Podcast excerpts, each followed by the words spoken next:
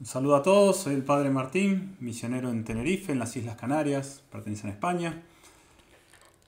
Me han pedido hacer este retiro de día y como estamos en medio de la Pascua, me pareció muy conveniente meditar sobre la resurrección de Cristo y algunas consecuencias que eso tiene. Vamos a comenzar haciendo una pequeña oración a nuestra Madre para que nos ayude a aprovechar este retiro de día. En nombre del Padre, del Hijo y del Espíritu Santo. Amén. Dios te salve María, llena eres de gracia, el Señor es contigo, bendita tú eres entre todas las mujeres, y bendito es el fruto de tu vientre Jesús. Santa María, Madre de Dios, ruega por nosotros pecadores, ahora y en la hora de nuestra muerte. Amén. En el nombre del Padre, del Hijo y del Espíritu Santo. Amén. Como dijimos en este retiro de día, vamos a centrarnos mucho en lo que es la resurrección de Cristo, hay muchísimas razones, algunas irán saliendo eh, a medida que, vayamos mm, eh, hablando acerca de las meditaciones, pero me pareció muy conveniente por una en especial que es, digamos, bastante actual. Y tal vez a alguno le ha sucedido, si uno conoce un poco el ambiente en general de la iglesia, parroquias, diócesis, grupos, etc., se habrá encontrado tal vez que en ciertos lugares, en ciertos ámbitos, se insiste exageradamente en la resurrección de Cristo. Tanto que tal vez uno se encuentre iglesias que en vez de tener un crucifijo, tienen un resucitado. No es que esté mal hacer énfasis en la resurrección, es un misterio central de nuestra fe, pero lo que sucede es que a veces en esos mismos ambientes la resurrección parece que no da los frutos que debería dar. Por ejemplo, uno se encuentra con gente que insiste tanto en la resurrección, a la vez tiene un exagerado temor a la muerte. Y vamos a ver más adelante que uno de los frutos de la resurrección de Cristo es perder el temor a la muerte. O incluso gente que tanto insiste con la resurrección y sigue con deseos de conservar por quién sabe muchos años más esta vida. Tal vez ya teniendo 70, 80 años, dice, no, yo quiero vivir un poco más. Parece a veces como que, si bien se afirma mucho la resurrección de Cristo, por otro lado, no se ha entendido bien lo que es la resurrección de Cristo y todas las implicancias que tiene. ¿Por qué sucede eso?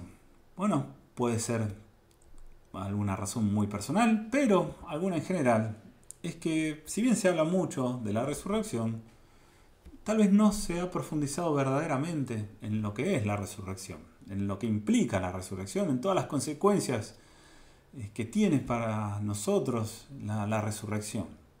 Entonces un poco la idea es mm, que no nos pase lo mismo.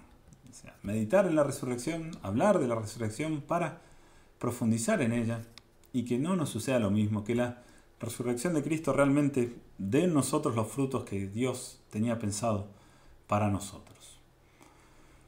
Vamos a tomar como base para las meditaciones algunas partes de lo que es el comentario de Santo Tomás de Aquino al credo. Pensemos que a diferencia de la mayoría de las obras de Santo Tomás, que estaban dirigidas a universitarios o intelectuales de su tiempo, esta Santo Tomás la compuso para el pueblo fiel. Pensemos para predicar en un, en un sermón, en una iglesia, cualquier domingo. Entonces, una de las maravillas que, tiene este texto es que sin perder la profundidad, la precisión que Santo Tomás tiene, nos desarrolla los misterios de nuestra fe con, con, muchísima claridad, nos ayuda mucho a comprender mejor todo aquello que Dios nos ha revelado. Entonces el plan de estas meditaciones es en la primera y en esta vamos a ver un poquito las características únicas que tiene la resurrección de Cristo, para saber bien lo que es la resurrección de Cristo. En la segunda, algunas consecuencias que tenemos que sacar nosotros de la resurrección de Cristo. Y la tercera, vamos a ver lo que es la resurrección final, la resurrección de la carne, la resurrección nuestra al final de los tiempos. Entonces, en esta primera meditación, como dijimos, es hablar sobre la resurrección de Cristo. Lo primero que dice Santo Tomás, y con lo que nos vamos a guiar es que la resurrección de Cristo no fue como las otras resurrecciones. Dice que muchos resucitaron entre los muertos, como Lázaro, el hijo de la viuda y la hija de Jairo, estas resurrecciones que tenemos en los evangelios, pero la resurrección de Cristo difiere de la resurrección de estos en cuatro cosas. Entonces vamos a ver cuatro grandes diferencias que tiene la resurrección de Cristo en relación a las demás. Y esto ya nos tiene que tomar, hacer tomar conciencia de la gran diferencia que hay en la resurrección de Cristo, de lo especial que es la resurrección de Cristo, que no es un resurgir a la vida y nada más como cualquier otra. Pensemos que nos tendría que causar muchísima impresión ya que resucite un muerto, no es algo que se ve todos los días. Bueno, la resurrección de Cristo es mucho más que eso, es única, es del todo especial. Supera cualquier otra resurrección que, haya constancia. Entonces vamos a ver estas cuatro razones que nos van a ayudar a, a darnos cuenta cómo es la resurrección de Cristo. La gloria, lo grandiosa que es la resurrección de Cristo. Dice Santo Tomás, la primera diferencia es respecto a la causa de la resurrección, pues los otros que resucitaron no resucitaron por su propia virtud, sino por la de Cristo o por las oraciones de algún santo. Es decir, todos los que han resucitado no lo hicieron por sí mismos, por su propia fuerza, sino por otros. Y sigue diciendo Santo Tomás, Cristo resucitó por su propia virtud, pues no solo era hombre, sino también Dios y la divinidad del Verbo, de la segunda persona de la Santísima Trinidad de Dios Hijo, nunca se separó ni del alma ni del cuerpo. El cuerpo de Cristo muerto seguía unido a la divinidad. Y por eso cuando quiso reasumió el cuerpo al alma y el alma al cuerpo. Como dice nuestro Señor en el capítulo 10 del Evangelio de San Juan, tengo poder para exponer mi alma y tengo poder para asumirla de nuevo. Así como por propia voluntad entrega su vida, también tiene poder para recuperarla. Entonces este es el primer aspecto que diferencia la resurrección de Cristo de las otras y que la hace única. Nuestro Señor resucita por su propia virtud, por sus propias fuerzas. Esto es por lo que decimos que la resurrección de Cristo es el mayor milagro que hizo nuestro Señor en vistas a demostrar su divinidad es lo que se llama el mayor milagro apologético de nuestro Señor. Buscas demostrar que Él es Dios. Y ese a la vez tiene que ser uno de los primeros frutos que tendría que producir la resurrección en nosotros. Saber que Cristo resucita por su propia fuerza tiene que ayudarnos a aumentar nuestra fe en la divinidad de Cristo. De ninguna manera podemos pensar que Jesucristo es un hombre más o que se dio cuenta que era Dios, o semejante a Dios, como quieren hacernos creer a veces algunos. ¿no? Cristo desde el comienzo de su existencia es Dios y hombre, y como Dios puede resucitar por su propia virtud. Entonces eso es la primera diferencia, Cristo resucita por su propia virtud, y eso ya nos tiene que ayudar a, darnos cuenta la diferencia que hay entre la resurrección de Cristo y las demás y cómo eso tiene que ayudar a nuestra fe en la divinidad de Cristo, en que Jesucristo es verdadero Dios y verdadero hombre. Vamos a la segunda razón. En segundo lugar, dice Santo Tomás, difiere en cuanto a la vida a la que resucitó, porque Cristo resucitó una vida gloriosa e incorruptible, como dice San Pablo en el capítulo 6 de los Romanos. Cristo resucitó de entre los muertos por la gloria del Padre. Más los otros, las otras resurrecciones, resucitaron a la misma vida que tenían antes, como se ve por Lázaro y los demás. Se sabe que Lázaro, luego de ciertos años de vida mortal, falleció, y lo mismo los otros. Entonces la segunda diferencia que tenemos es que Cristo resucita para no volver a morir. Es la resurrección gloriosa, definitiva.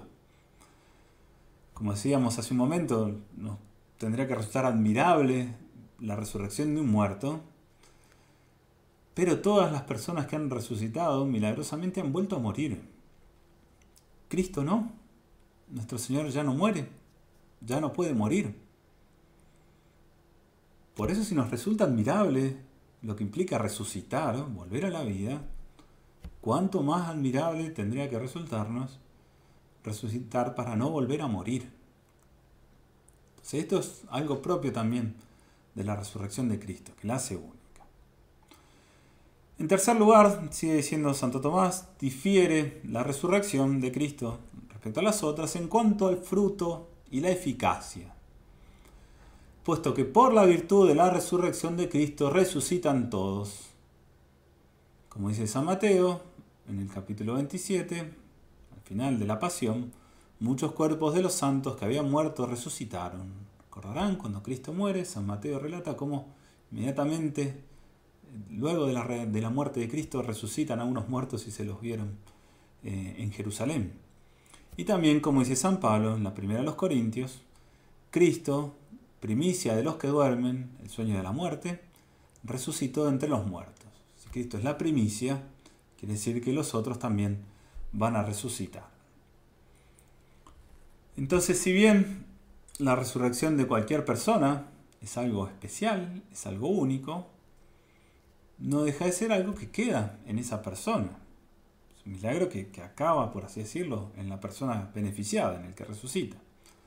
A lo sumo servirá para que algún otro crea en Cristo. Pero la resurrección de Cristo no solo resucita a nuestro Señor, sino que es causa de la resurrección de todos, absolutamente de toda la humanidad. Entonces, detengámonos un momento a pensar en lo que es la generosidad de Dios, cómo, cómo Dios distribuye sus bienes libremente respecto a nosotros. Cristo podría haber resucitado simplemente para demostrarnos su divinidad y para asegurarnos que, que se había hecho la redención, que había vencido la muerte y al pecado. Y en un hipotético se podría haber reservado esa victoria para él y nadie más. Y sin embargo no es así.